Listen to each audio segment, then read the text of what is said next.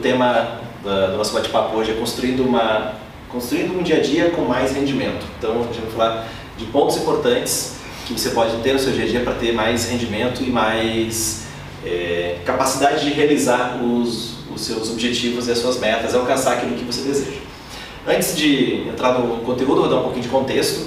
É uma coisa que sempre me apaixonou, desde que eu comecei a minha carreira profissional, né, me formei em engenharia, é uma coisa que sempre me, me apaixonou foi essa questão do rendimento, da performance, da produtividade. São coisas que eu sempre procurei aplicar, aplicar no meu dia a dia, sempre buscava conhecimento, fazia curso, lia livros, ia atrás de, de referências para é, como ter um dia é, mais, que rendesse mais, né, que fosse mais eficiente o meu dia. E, e é um assunto que eu sempre é, sempre está à tona, né, sempre eu estou buscando essas, essas referências, né, continuo até hoje fazendo isso. E o que me fez né, estar aqui com vocês hoje, dar é, esse tipo de treinamento, foi uma, é, uma equação, né, o conhecimento de uma equação que daqui a pouquinho eu vou revelar qual que é essa equação para vocês. E que é a minha obsessão, quando eu consigo ajudar as pessoas que eu treino, as pessoas que fazem consultoria comigo, as pessoas que estão treinando, é, a resolver essa equação, eu me sinto muito feliz. É uma coisa que dá muito, muito prazer quando eu vejo a pessoa aplicando isso e tendo resultado. É, mas como que eu cheguei nesse ponto aqui de ser um, um professor do The Rose Method? Foi, na realidade, uma, uma, coisa natural que aconteceu. Eu me formei em engenharia eh, na Federal de Santa Catarina, fui trabalhar numa grande empresa e essa grande empresa ela estava iniciando um programa de estagiários, de trainees. E eu fiz parte desse primeiro grupo de trainees que entrou nessa, nessa empresa. Era mais ou menos um grupo de 150 pessoas, 150 engenheiros que tinham como objetivo dar um sangue novo, fazer uma renovação no quadro de gestão da, dessa empresa. E o que, que eu observei, né, isso foi, eu entrei em 93, eu fiquei até o ano 2000, foram quase oito anos né, dentro dessa empresa, o que eu percebi, é, fazendo um comparativo, assim, é, a minha percepção com essas 150 pessoas que entraram junto comigo, é que eu tive uma ascensão profissional bem acelerada, é, tive um crescimento muito grande. Todos ali, claro, estavam tendo seus crescimentos, mas eu particularmente tive uma ascensão bem grande. E, e eu acredito que o meu grande diferencial foram as técnicas e os conceitos do The Rose Method. E quando eu percebi isso, que isso tinha sido o grande diferencial, eu pensei o seguinte, puxa, por que, que eu não inverto a posição? Ao invés de eu ser alguém que está aprendendo como aluno, por que, que eu não mudo de posição, me torno um professor e eu começo a ajudar outras pessoas a terem o mesmo desempenho que eu, que eu tive?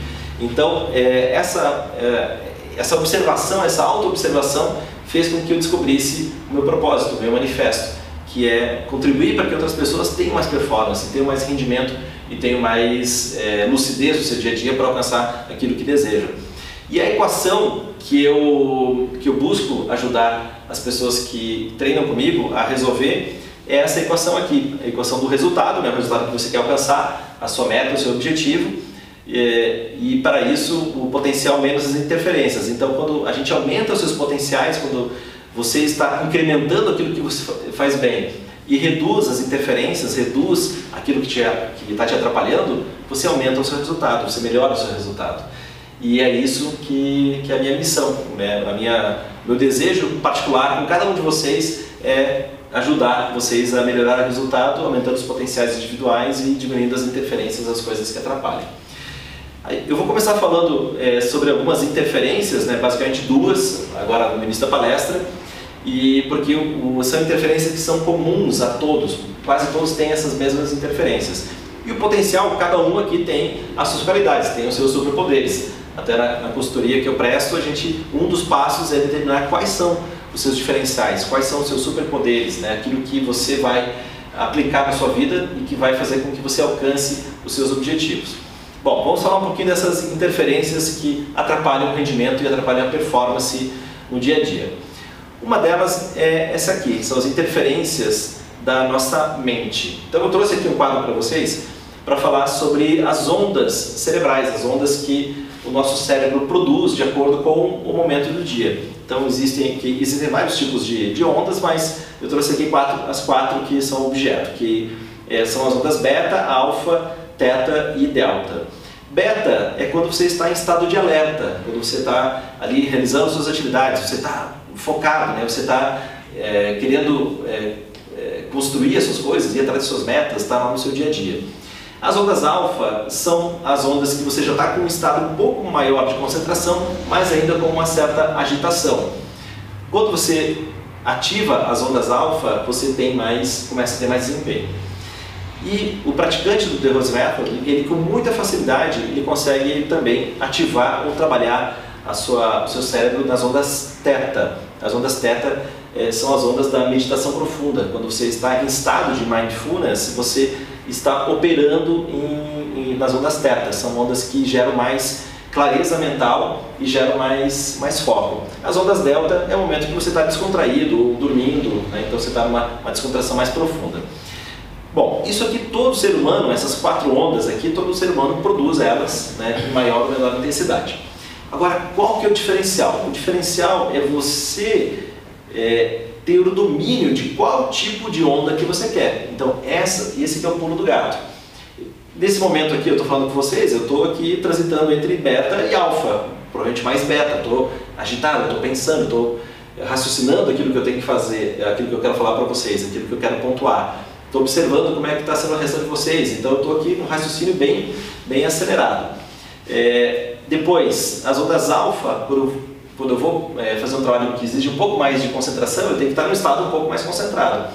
E quando eu tenho que fazer um, um trabalho de ultra concentração, ou até ter insights, ter sacadas diferenciais, aí eu vou ativar as ondas teta. E tudo isso se faz com técnica. Né? Então, os exercícios, respiratórios, exercícios de concentração, aquela técnica de purificação dos olhos, que a gente foca o ponto no, atenção num ponto só é muito forte para gerar essas ondas teta, né, essas ondas de concentração mais profunda. Ou seja, você como alguém que treina o The Rose Method, você vai ter uma super capacidade, uma super habilidade para entrar em qualquer um dessas frequências aqui das suas ondas cerebrais. Inclusive para dormir melhor, que são as ondas delta. Hoje eu conversei com um empresário e ele fala, cara, a coisa está tão agitada, está tão agitada que eu não consigo dormir. Lá pelas três da manhã eu consigo, vou para a cama lá pelas 11, meia-noite, lá pelas 3 eu consigo dormir, e aí eu acordo às 7 horas da manhã. Ou seja, é fruto, né, o que, que ele está tá passando? Ele está passando por um processo de é, agitação mental muito acelerado, né, muito, muito forte. Então, é, se ele resolver começar a treinar com a gente, ele vai ter muito mais domínio sobre essas ondas. E vocês já têm esses domínios através da, da, do processo de treinamento que a gente faz com as nossas técnicas. Ponto importante, quando a nossa mente, quando o nosso cérebro está muito agitado, a gente não tem tanta clareza, a gente não tem clareza mental. Quando a gente consegue aquietar os nossos pensamentos, o nosso cérebro, a gente tem mais clareza mental, a gente tem mais capacidade de ir fundo e enxergar a nossa essência, enxergar o nosso, o nosso self. Então você está treinando essa habilidade de gerar esse tipo de, de onda mental do, da maneira que você quer.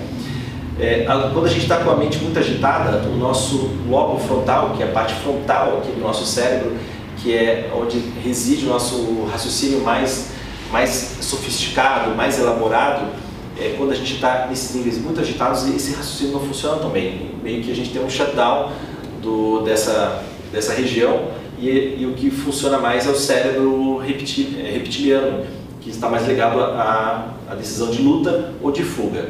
Ou seja, dominar é um segredo para você dominar a sua mente. Né? Dominar essas ondas através de técnica é um segredo para você ter uma mente cada vez mais clara e ativar é, cada uma no momento que você desejar. Ponto importante, dentro do The Rose Method a gente trabalha as técnicas e os conceitos. As técnicas, né, já falei um pouquinho, respiração, reeducação respiratória, consciência corporal, tônus muscular, flexibilidade, concentração, você vai aprender a administrar mais o estresse. A parte dos conceitos, o conceito principalmente das boas relações humanas, também, que é, um, que é um diferencial, uma soft skill importante no mercado hoje para você ter sucesso. Muitas empresas estão contratando as pessoas mais pela habilidade de se relacionarem bem do que propriamente pelo conhecimento técnico que elas têm. Por quê? Porque o conhecimento técnico hoje está super disponível. Então, mesmo uma pessoa que que não tenha muito conhecimento sobre determinado é, mercado ou determinada área, ele pode, através de pesquisas, elaborar uma pesquisa e aprender. Né? É, ter, o acesso ao conteúdo está muito mais, muito mais é, democrático. Na época da minha faculdade, era pré-internet. O meu período de faculdade foi de 88 até 93. As pesquisas, lembra que a internet né, se tornou popular a partir de 94, 95. Então, todas as pesquisas que, que eu fazia era na, na biblioteca, então com livros físicos, ou quando é, a gente pedia algum artigo para é, para fora, demorava um mês para chegar aquele artigo, etc. E às vezes você lia o resumo do artigo, pedia o artigo, mas quando chegava o artigo não, não tinha nada de informação que você queria, então era um trampo mesmo você ter acesso à informação. E hoje a gente tem, com os nossos smartphones, acesso a tudo que a gente deseja. Os nossos conceitos, eles correspondem a mais de 80% do que nós ensinamos e as técnicas menos de 20%. Na realidade, essa balança é mais pesada lá para os conceitos do que para as técnicas. Por quê? Porque um, você vai praticar as técnicas durante algumas horas por semana, talvez duas, três, quatro, cinco horas por semana. Só que a parte do relacionamento, relação com as outras pessoas, convívio, trabalho, alimentação, boas maneiras, que são conceitos que a gente trabalha, é, você vai executar isso durante praticamente todo o seu dia. Então, se você pratica aqui umas 4 ou 5 horas as técnicas, num total de 168 horas na semana, 4 ou 5 horas é um percentual muito pequeno frente ao restante da, da semana. Então, o peso, na realidade, é maior até para o lado dos conceitos. E as interferências que eu quero ressaltar com você é, são dois tipos de interferência. Primeiro é a interferência da mente que eu citei antes. Quando a gente não tem domínio dos nossos processos mentais, dos nossos pensamentos, a gente fica à mercê da nossa mente. E a nossa mente ela é capaz de produzir qualquer tipo de história, qualquer tipo de cognição. Então essa é a habilidade que o Homo sapiens tem.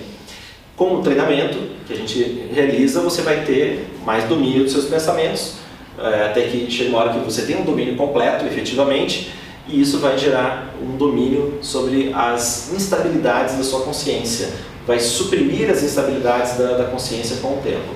Isso precisa de treinamento, precisa de hábito, que é uma coisa que a gente vai falar daqui a pouquinho, vai falar como os hábitos são formados. A parte dos conceitos, ele vai ajudar a suprimir uma interferência que é a instabilidade do ego. O que é a instabilidade do ego? Antes da gente falar, de, de, abordar essa questão da instabilidade do ego, eu vou falar de um ponto muito importante que é, é a questão da insatisfação. Ah, e antes disso, vou falar também da importância do ego. Segundo a nossa visão, o ego ele deve ser bem educado. A gente não quer é, castrar o ego, a gente não quer reprimir o ego. A gente quer que o nosso aluno, que é a pessoa que treina com a gente, tenha um ego bem é, resolvido, mas um ego, um ego educado. É como se fosse um cavalo puro sangue, que se ele não é treinado, ele só serve para a gente ficar olhando, ele só é bonito é, em termos ali da, da, da, beleza física. Mas se esse cavalo é treinado, ele pode saltar, ele pode correr, ele pode ter várias atividades e aí ele tem, uma, ah, por exemplo, uma atitude, uma, uma, uma utilidade esportiva. Por outro lado, se eu pego esse cavalo e castro ele, eu estou castrando, estou tirando a vitalidade dele, estou tirando a energia. E aí fica aquele bagaré, né? aquele cavalo meio, meio murcho, meio sem vontade, né? aquele cavalo, antigamente se falava do cavalo do padeiro, né? que as, as padarias distribuíam o pão com, com as, as, as charretes e o cavalo sabia exatamente onde ele tinha que parar, né? porque ele fazia aquele percurso todos os dias, já, já ia se condicionando onde ele tinha que parar para fazer a entrega do pão. O, o nosso ego, a gente quer um ego forte, vistoso, né? intenso, mais educado para alcançar os nossos objetivos. E qual é a instabilidade do ego? Ou qual a interferência do ego? É quando aparece a insatisfação. A insatisfação é uma coisa é, muito comum no comportamento humano. E essa insatisfação, ela vem do, do fato do, do, da, daquela situação ou daquele lugar que a gente está, ah, aquele momento, a gente está vivenciando algo em que não está de acordo com o nosso ego. Então a gente fica chateado, a gente fica melindrado, a gente fica né, ali revoltado com algumas, algumas situações. Isso é uma instabilidade do ego. Ah, Nilson, mas quer dizer que eu não devo ficar mais insatisfeito? Não é isso. É só para você entender que quando há uma insatisfação na realidade, são as, os seus desejos, as suas vontades egóicas que não estão sendo atendidos. Sabendo disso, você tem, vai ter que conseguir dominar melhor o seu ego. E o ego vem, o domínio dele, da, das interferências do ego, vem pelas boas relações humanas. Então você pode é, estar insatisfeito, você pode não concordar com algumas coisas, mas você pode usar as boas relações humanas para mudar isso. para é, fazer uma evolução da, daquele meio que você vive. A insatisfação é endêmica. Todo mundo está insatisfeito com alguma coisa em algum momento, em algum lugar né, nesse momento. Talvez até, quer dizer, eu espero que você não esteja insatisfeito de estar aqui assistindo essa palestra. Mas a gente sempre tem um ponto de insatisfação. E, e é interessante a gente fazer uma auto-observação. O que, que eu posso fazer para eu não ficar insatisfeito? Dentro de uma parábola hindu, como é que seria isso? Né? Eu estou insatisfeito, digamos, e descobri que o mundo todo é coberto de espinhos, então eu, no meu desejo egóico, eu quero que o mundo todo seja coberto por couro. Não daria para fazer isso, seria impossível. Mas eu posso muito bem, se eu estou descontente com os espinhos que tem no chão, eu posso muito bem é, vestir um sapato de couro e andar sobre os espinhos sem me machucar. Então isso seria um exemplo de um ego bem gerido, né? um ego que está é, que está conduzindo, que ele não está parado porque o caminho está é, tá cheio de espinhos, mas ele arranjou uma solução para é, seguir em frente sem se, sem se machucar. Então, as interferências que a gente quer trabalhar com os conceitos é eliminar as interferências do ego, é, não é castrar o ego, educar o ego, e com as técnicas a gente quer suprimir as instabilidades da, da consciência. E existem quatro pilares que a gente trabalha que vão gerar esse, é, esse conhecimento né, para que você consiga ter domínio do, das técnicas para dominar sua mente e domínio das boas relações humanas para você dominar o seu ego. Primeiro pilar o pilar de fortalecimento corporal e aumento de vitalidade, que a gente faz com as nossas técnicas orgânicas, com os exercícios respiratórios, técnicas de limpeza. Depois, um pilar de gestão emocional, que também a respiração vai influenciar na gestão emocional, mas também a sua habilidade de se relacionar, né, de aplicar os bons conceitos das relações humanas, de não gerar conflitos, isso tudo vai fazer com que você tenha uma melhor gestão emocional. Clareza mental e foco, né, várias técnicas vão influenciar nisso, mas também, o, principalmente a, a, o ponto da meditação, né, o treinamento da meditação vai gerar muito mais clareza e foco para o seu dia a dia e a inteligência intuicional, que é a meditação propriamente dita. No nosso entendimento, meditação igual intuição. Então, sempre que a gente tem uma intuição, é um processo meditativo que a gente conseguiu deflagrar. É né? um flash de consciência mais expandida que a gente conseguiu é, obter e gerar ali naquela, naquela situação. Falando sobre os hábitos, né, os hábitos determinam o seu sucesso ou o seu fracasso. Então isso é fato. Eu tenho um hábito X, Y, Z, ou vários hábitos, aquilo, aqueles, esses hábitos vão, vão determinar se eu vou ter um sucesso naquela empreitada ou se eu vou determinar, ah, eu sou destinado a ter um fracasso.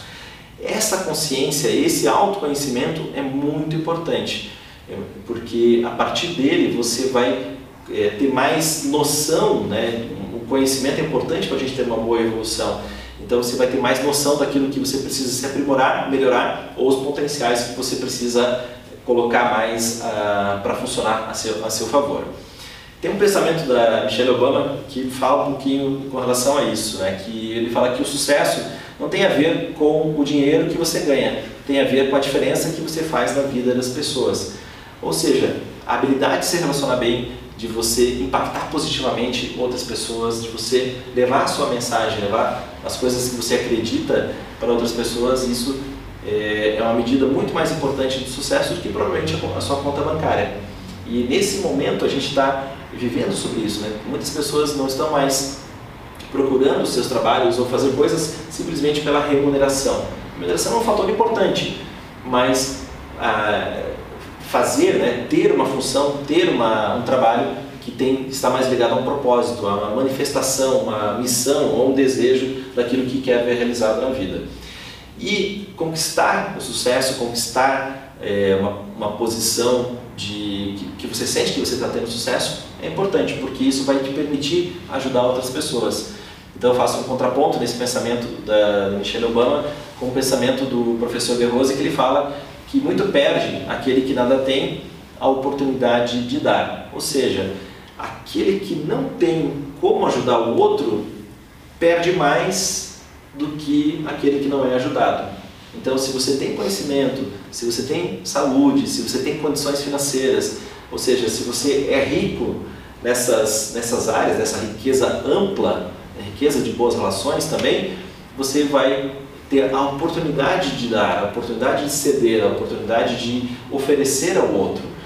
E, e esse pensamento para mim é muito importante porque ele, ele faz o processo da educação do ego, na realidade. Então eu estou conquistando o sucesso ou conquistando as coisas que eu desejo, mas não para mim, é porque eu quero servir mais, eu quero estar mais disponível para outras pessoas, eu quero poder ajudar outras pessoas a terem, a terem sucesso.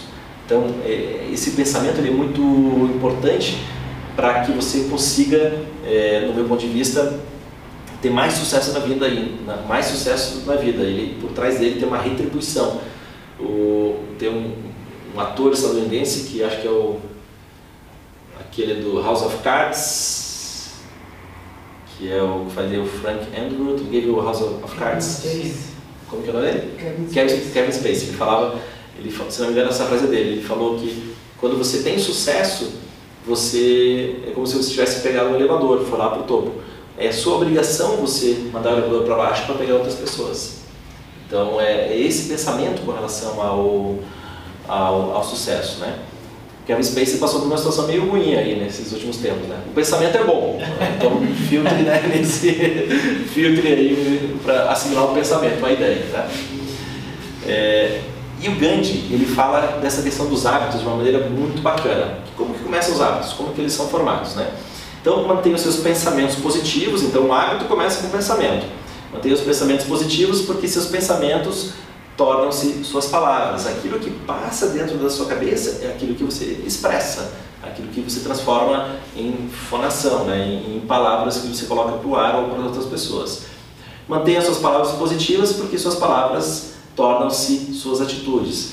Você fala, fala, fala, fala, aquilo gera uma atitude, gera uma realização no plano físico denso. Mantenha as suas atitudes positivas porque suas atitudes tornam-se seus hábitos. Aquilo que a gente repete, aquilo que a gente se condiciona, vai tornando os hábitos. E mantenha seus hábitos positivos porque seus hábitos tornam seus valores, aquelas coisas que você gosta de sentir. E aí, é, mantenha seus valores positivos porque seus valores tornam-se seu destino. Um dos pontos que a gente trabalha na consultoria é a construção de valores, mas não assim uma lista de valores que é bonita, legal e tudo mais. É uma lista de valores muito prática e que você, principalmente, você vai construir acionadores para sentir esses valores. E onde que esses valores foram construídos? Foram lá nos pensamentos, lá nos pensamentos que você teve, os pensamentos que se transformaram em palavras, palavras em atitudes, atitudes transformaram em hábitos, hábitos transformar-se em valores. E aí esses valores vão determinar o seu destino, vão traçar ali aquilo que você é, vai alcançar na, sua vida em termos de resultado. É bonito esse pensamento aqui, né? É muito, muito forte. A reflexão dele é muito importante para você sempre ficar atento ao que está passando aqui dentro da sua cabeça, não deixar sua mente funcionar de qualquer maneira. Por isso que é importante ter o conhecimento nas nossas técnicas para você ter mais clareza mental e poder fazer a reprogramação mental para gerar os pensamentos positivos. E provavelmente todos sentem que podem ter um melhor desempenho. Né? Eu sei que eu posso ter um melhor desempenho. Né? Você, eu tenho certeza que sabe também que pode ter um melhor desempenho, que você pode desempenhar melhor. E também com isso, tendo um melhor desempenho, conseguir resultados melhores. Aí vem uma questão, né? né? Todos nós temos hábitos que queremos mudar, mas temos limitações para conseguir esse efeito. Então a gente sabe muitas vezes os hábitos, poxa, eu tinha que parar de fazer tal coisa, eu tinha que mudar tal comportamento, tinha que mudar tal, tal, tal questão. Mas e aí? Como é que eu faço isso? E aí entram duas questões né, que, desse desejo de mudança. As causas né, para você não, não saber exatamente aquilo que precisa mudar. A primeira causa é que não sabemos o que precisamos mudar e a segunda causa é que não sabemos como mudar. Então a gente se encontra muitas vezes não alcançando o resultado, não alcançando o que, o que a gente quer, aquilo que a gente deseja, tem as interferências do nosso comportamento que são muito sutis, a gente muitas vezes não percebe, mas tem uma maneira de você responder essas perguntas, saber o que você precisa mudar e, e também como fazer a mudança. É isso que a gente vai falar agora. Para você saber o que você precisa mudar, você pode aplicar o conhecimento da janela de Johari. Johari são duas pessoas, dois psicólogos, é o Jonathan alguma coisa e o Harrington é, mais alguma coisa, tem o sobrenome dele. Eles juntaram os nomes e criaram é, o nome para essa para esse conhecimento aqui. ele, o que, que eles falam na janela de Johari? Que existe um eu conhecido, que é esse eu conhecido da, da, da área verde, que é quando você se conhece, você tem um autoconhecimento e as outras pessoas sabem é, de você, sabem também das suas qualidades, dos seus superpoderes. Existe um eu escondido, que só você sabe e os outros não sabem. Existe um eu cego, que os outros sabem e você não sabe. E um eu desconhecido, que nem você e nem os outros sabem. A ideia, é, ao usar a janela de Johari, é o que? Aumentar a área do eu conhecido, fazer com que essa área verde seja maior. Como que você pode fazer isso? É muito simples. Você pode perguntar para as pessoas, por exemplo, quais são três palavras que te definem. Você pode pegar uma amostragem de 15 pessoas e falar, pergunta para elas, e aí, como que você me define? Dê três palavras que me definem. E aí as pessoas vão falar três palavras. Na maioria das vezes, 90% das vezes, vão ser coisas legais, que vão gerar é, conhecimento, vão gerar autoconhecimento. Puxa, eu tenho essa qualidade, não percebi que eu tinha essa qualidade. E eventualmente pode vir ali algumas palavras é, negativas, né, que são alguns vilões, está tudo bem. Né? Não fique focado na, na parte negativa, mas se, descubra quais são os seus potenciais. E geralmente essas palavras negativas vêm das pessoas que estão que, que convivem mais, né? são as pessoas que, que, que, que, sofrem ali né, com os nossos vilões, né, com a nossa forma de, de não executar tão bem as coisas. E está tudo bem, isso faz parte do, do autoconhecimento.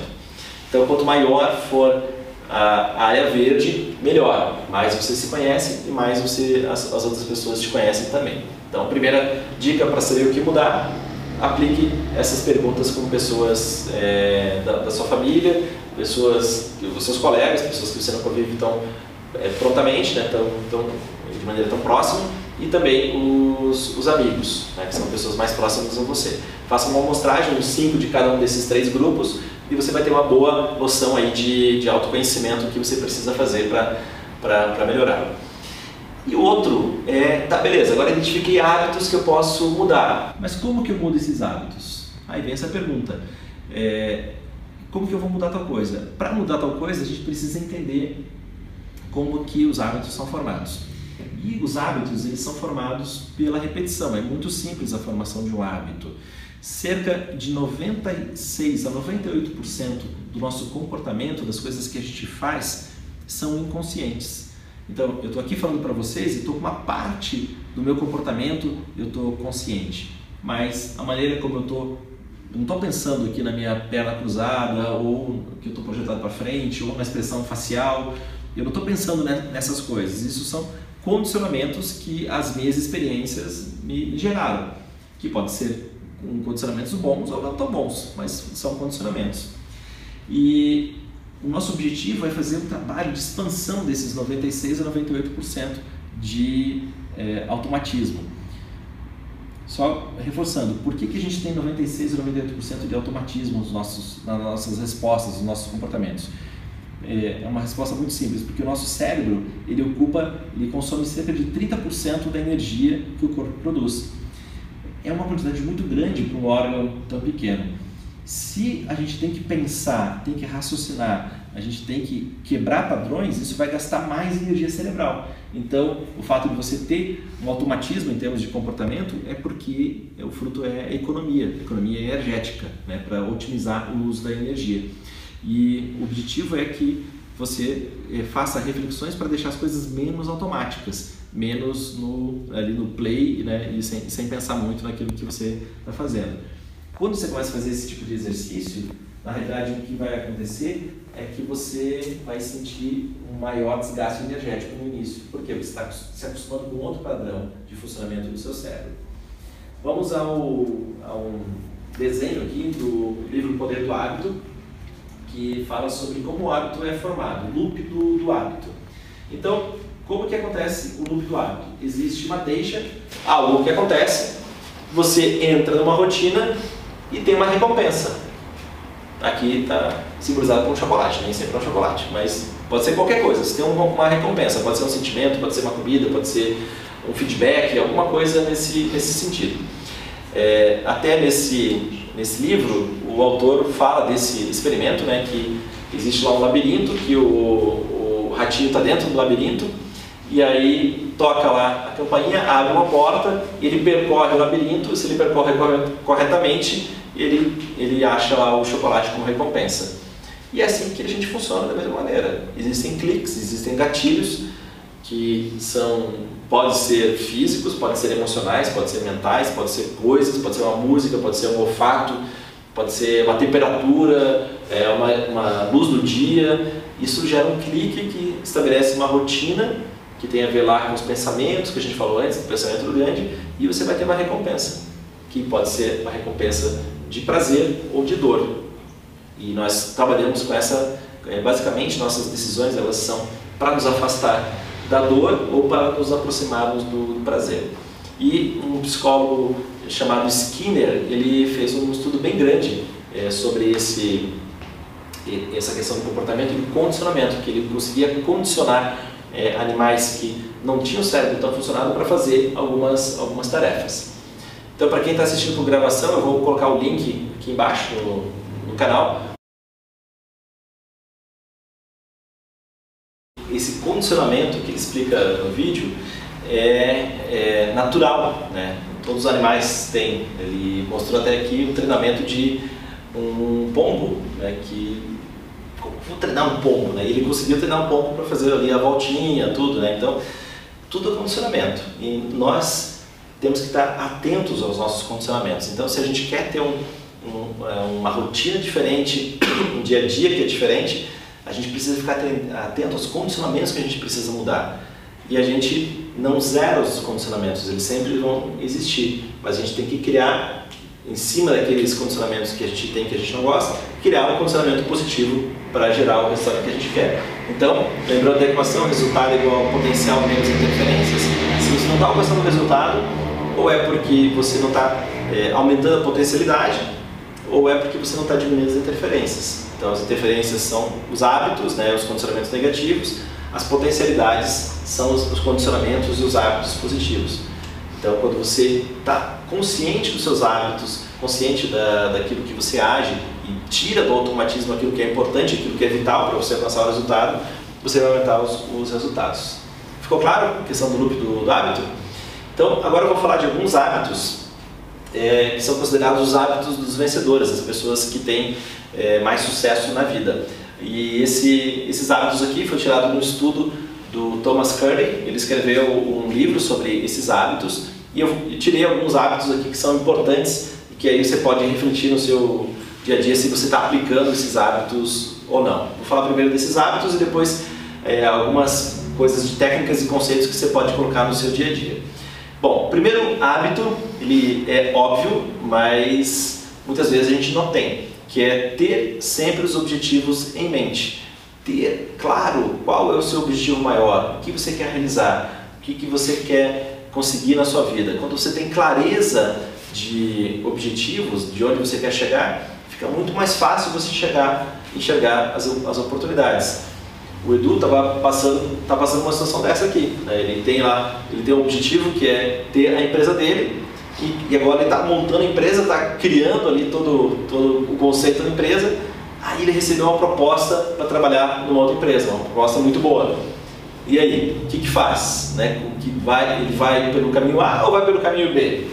Isso é uma decisão muito particular. Né? Então ele está agora no processo de reflexão, está decidindo, ele mais ou menos já quase decidiu, mas isso, aí eu falei uma coisa que eu falei para ele, Edu, você tem que tomar a decisão baseada no, nos seus valores, nas coisas que você quer sentir. Se você for para o caminho A, está mais ligado, mais conectado com as coisas que você quer sentir, ou no caminho B, está mais conectado. Então, quando a gente tem clareza dos nossos valores e a gente sabe aquilo que a gente quer sentir na nossa vida, fica muito mais fácil tomar uma decisão, mesmo que seja uma decisão tentadora. Né? E quando aparece uma decisão desse tipo, uma oportunidade desse tipo, é como se é, vem ali uma tentação falar para você: ah, será que você quer mesmo fazer tal coisa ou será que você cederia à tentação de fazer outra coisa? É assim, né? Nós somos, a vida tem essas, essas traquinagens para a gente reforçar os nossos, os nossos objetivos.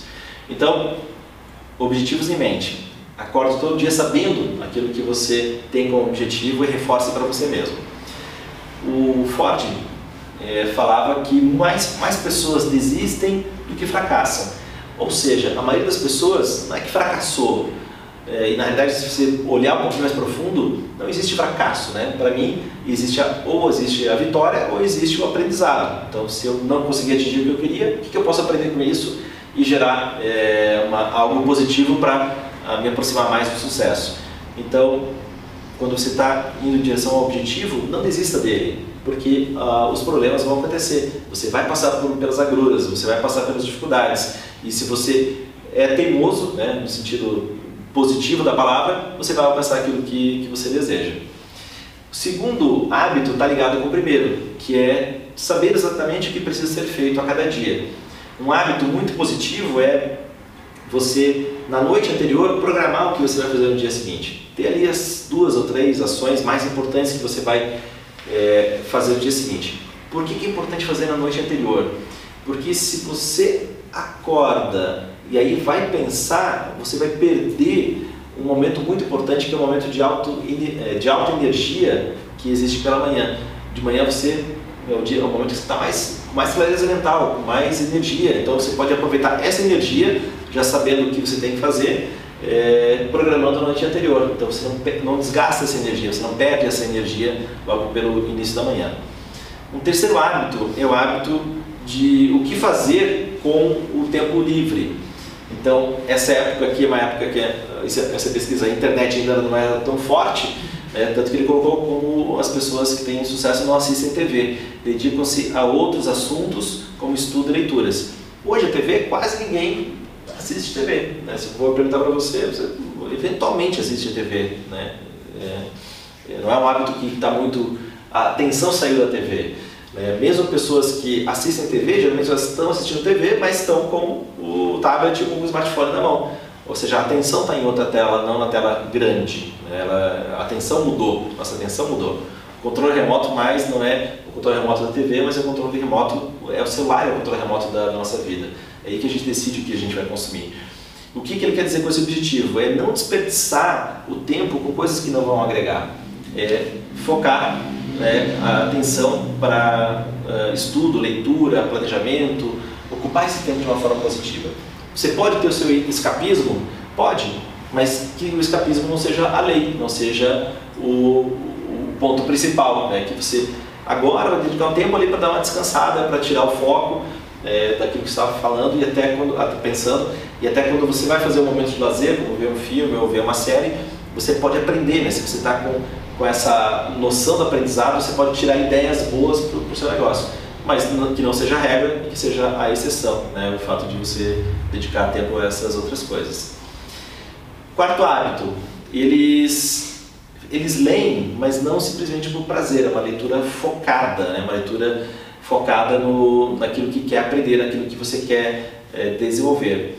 Então, 88% é, das, das pessoas que têm mais sucesso leem pelo menos 30 minutos por dia. E as pessoas que não têm tanto sucesso, apenas 2% dedicam-se à leitura. Então, o aprendizado, a leitura, o estudo, que pode ser a leitura, pode ser um audiobook, pode ser um vídeo no YouTube, pode ser uma palestra do TED, alguma coisa assim. Isso tudo vai gerar mais, mais conhecimento para você. A quinta, é, o quinto hábito também está ligado a essa questão do aprendizado, que é usar o tempo é, principalmente os trajetos, os deslocamentos, para aprender alguma coisa. Então, você pode ser, pode ser um audiobook, pode ser um podcast, você está indo do ponto A para o ponto B, você pode estar tá ali nos seus fones ouvindo alguma coisa que está te gerando um conhecimento, está né? Tá te gerando aprendizado, alguma coisa que você quer aprender e evoluir.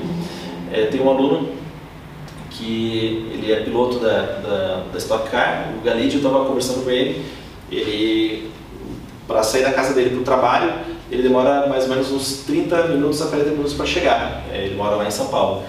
E nas épocas que ele tem que estudar o, as corridas, tem que ver as câmeras on-board, tem que fazer estudo de telemetria, então ao invés de ele ir de carro, ele vai de Uber, que daí vai com o computador, vai ali fazendo o estudo dele, aí a pessoa vai dirigindo o Uber e ele vai aproveitando aquela, aquela hora, uma hora e meia que ele tem durante o dia para estudar, porque a agenda é muito cheia. Então, se você aproveita esse tempo do deslocamento para aprender, para estudar, você tá, não está desperdiçando esse tempo de deslocamento, que é um tempo, na realidade, morto. Né? Depois, o sexto hábito é trabalha mais do que é necessário. As pessoas trabalham mais de 50 horas por semana ou mais, né? Se eu for contar minha rotina como é que é, é bem mais de 50, não sei quantas horas que dá, mas meu dia começa um pouco antes das 6 da manhã, meu treinamento matinal. É, a primeira consultoria, a primeira aula é 7 da manhã e eu termino os dias ah, muitas vezes depois das 22 horas. E então, mas isso você pode perguntar assim, mas isso te cansa? Não, não me cansa porque está ligado à minha missão, está ligado ao meu manifesto, está ligado ao meu, ao meu prazer.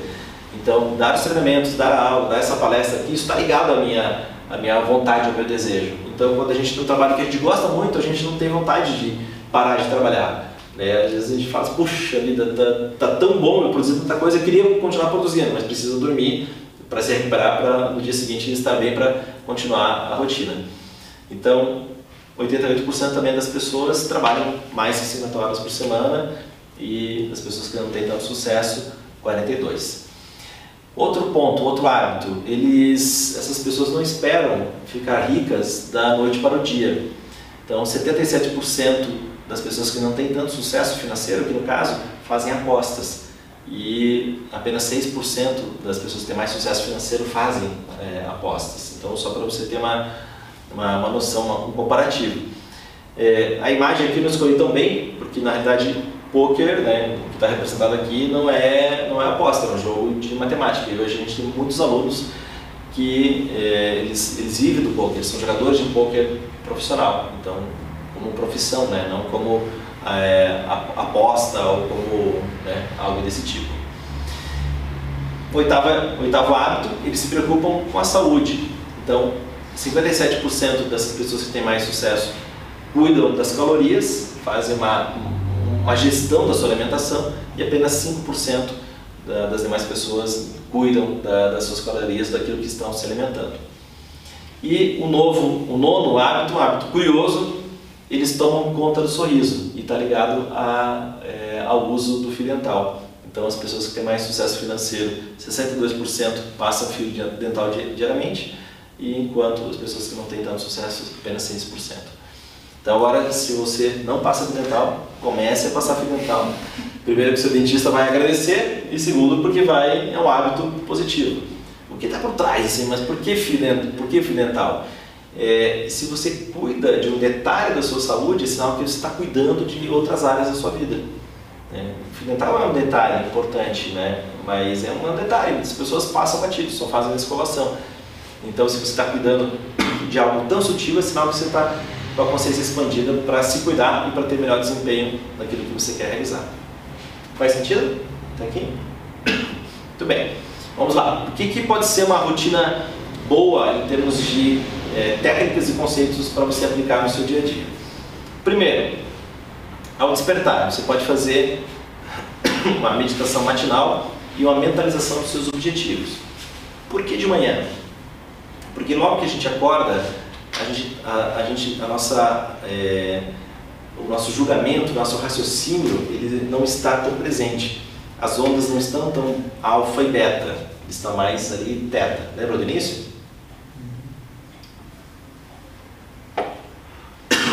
Então, quando a gente faz a meditação e a mentalização dos objetivos de manhã, a gente está potencializando o alcance desses, desses objetivos. Também, você pode fazer a técnica de purificação do abdômen, massageamento abdominal e pode, aí, com esse estímulo, fazer a evocação do, do dia, né? já vai estimular. E aí depois você pode ir para o banho. Nilson, precisa ser nessa ordem? Aqui é uma sugestão, tá? Aí você vai adequar a sua agenda aí de acordo com o que funciona bem para você. Com relação à sua alimentação, você pode agregar é, uma vez por semana ou um dia só de frutas ou fazer um jejum semanal.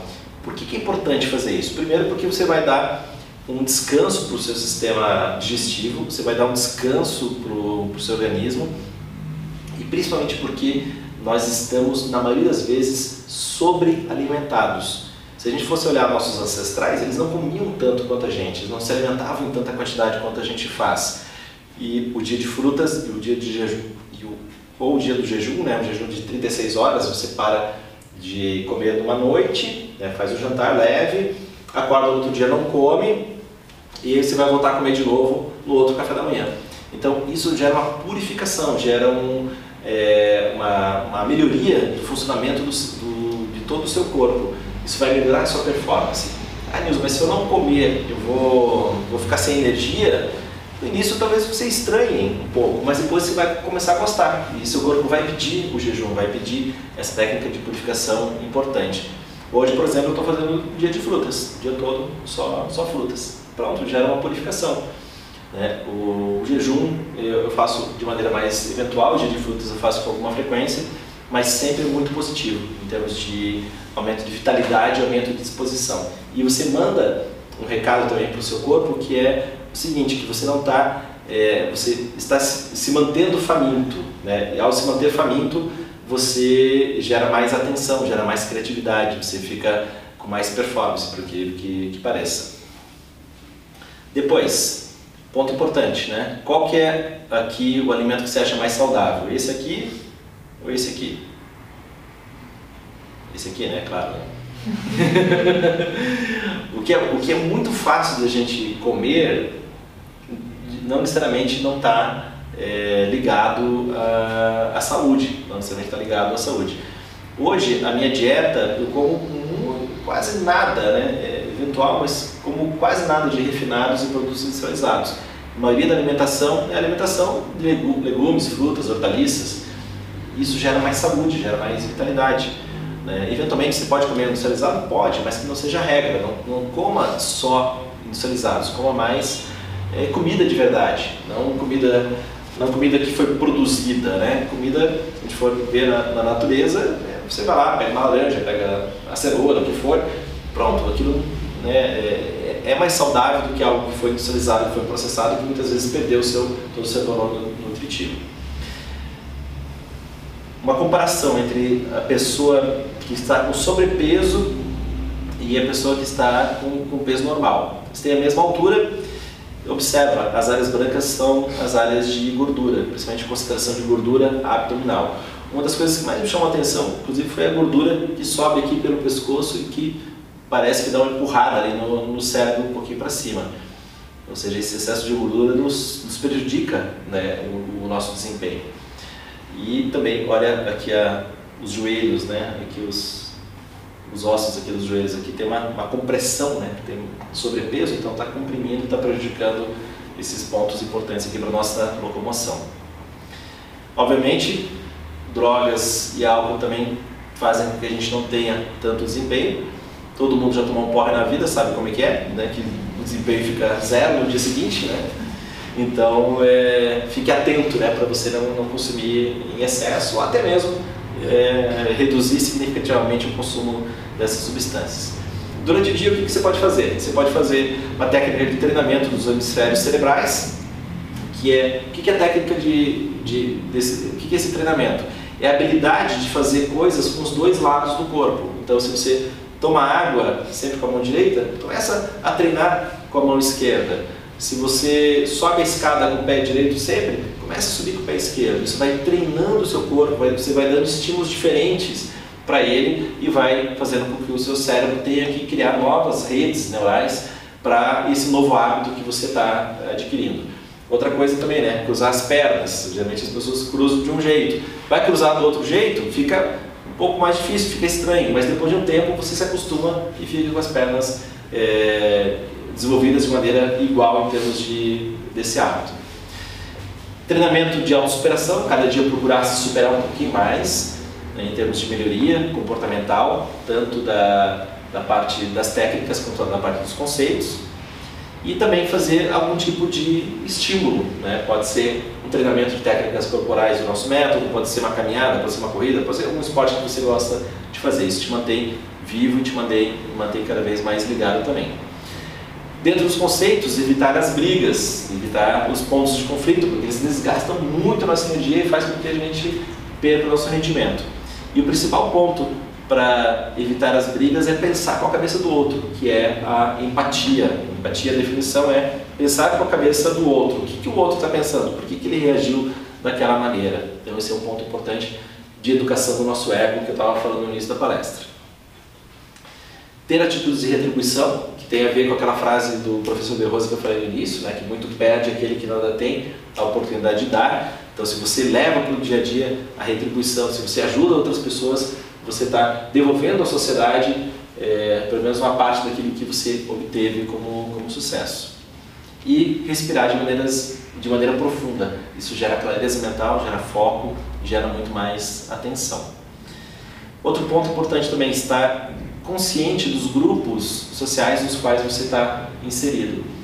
Os, os grupos sociais, eles determinam muito mais os nossos hábitos, das coisas que a gente pensa, do que propriamente é, a nossa vontade. Então, muitas vezes é, a gente está agindo, está agindo não porque é, a gente quer agir, mas é porque o grupo está agindo daquela maneira. Então, se você tem uma noção dessas órbitas, aqui estão representadas apenas oito, mas são infinitas órbitas de egrégoras, de grupos, as forças às quais você está sujeito. Então, fique muito atento.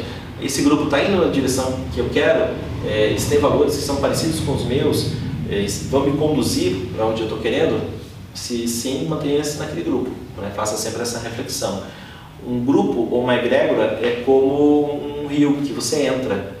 Ele tem uma correnteza forte. Se você tentar voltar, tentar nadar ao contrário, você não vai conseguir.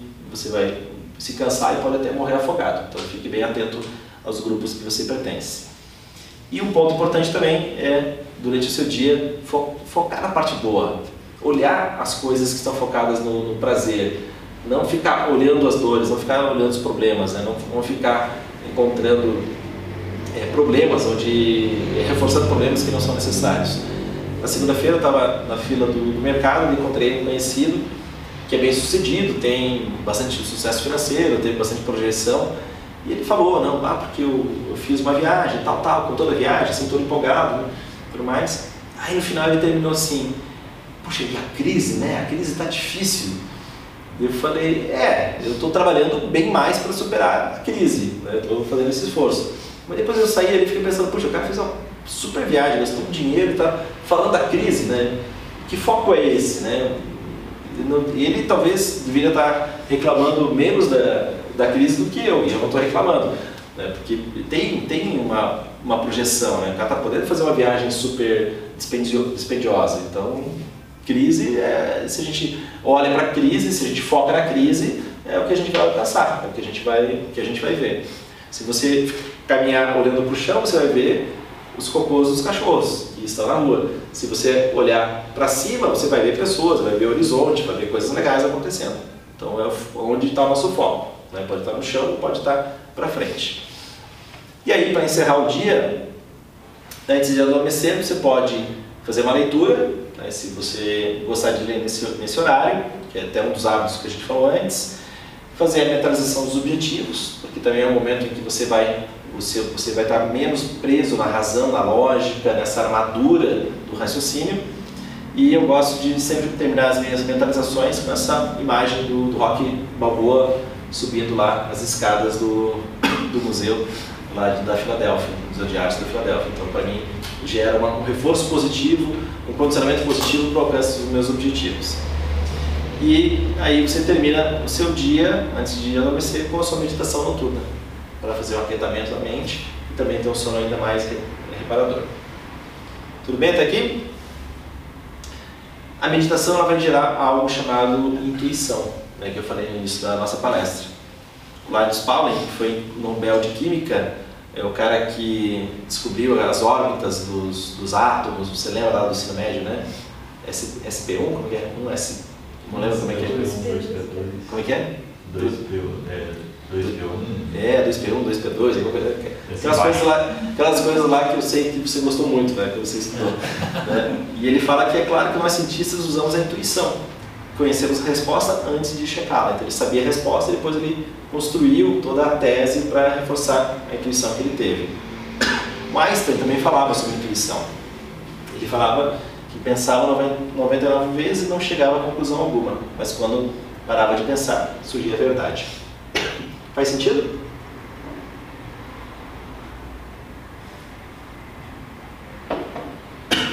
Então a intuição é um fator bem importante aqui para a gente ter um melhor rendimento no, no dia a dia. Pessoal, a gente está chegando no final do nosso, da nossa palestra aqui. É, vou colocar uma última coisa e devo abrir para perguntas, tá? Você já ouviu falar sobre a vantagem desleal? Quem já ouviu falar aqui sobre a vantagem desleal? Então vou falar um segredo para vocês, vantagem desleal. Na realidade não vou, não vou contar um segredo. Eu quero que você chegue à conclusão qual que é essa vantagem desleal. Vou colocar algumas frases, tenta captar qual que é essa, essa vantagem. Truman Capote, cineasta estadunidense, já morto, a disciplina é a parte mais importante do sucesso.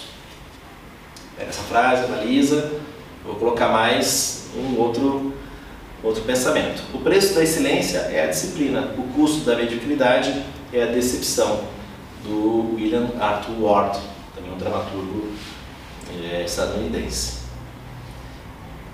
Outro cara, eu só, só, coloquei gente morta aqui nessa parte aqui. e outro, filósofo grego, que é o Ésquilo, a disciplina é a mãe do sucesso. Qual que é a vantagem desleal? Colocar a frase de gente morta, claro. Né? Edu, pegou? Disciplina. Disciplina. Agora, por que, que eu chamei de vantagem desleal? De uma maneira muito simples. Porque todo mundo sabe que a disciplina é importante para alcançar o resultado. Mas por que, que a gente não é disciplinado?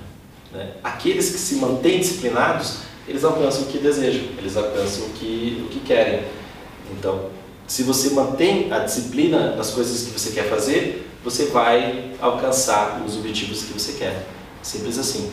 Disciplina, antes da disciplina tem uma coisa chamada comprometimento. Comprometimento é muito importante, porque se você está comprometido, você vai lá e faz aquilo que precisa ser, ser feito.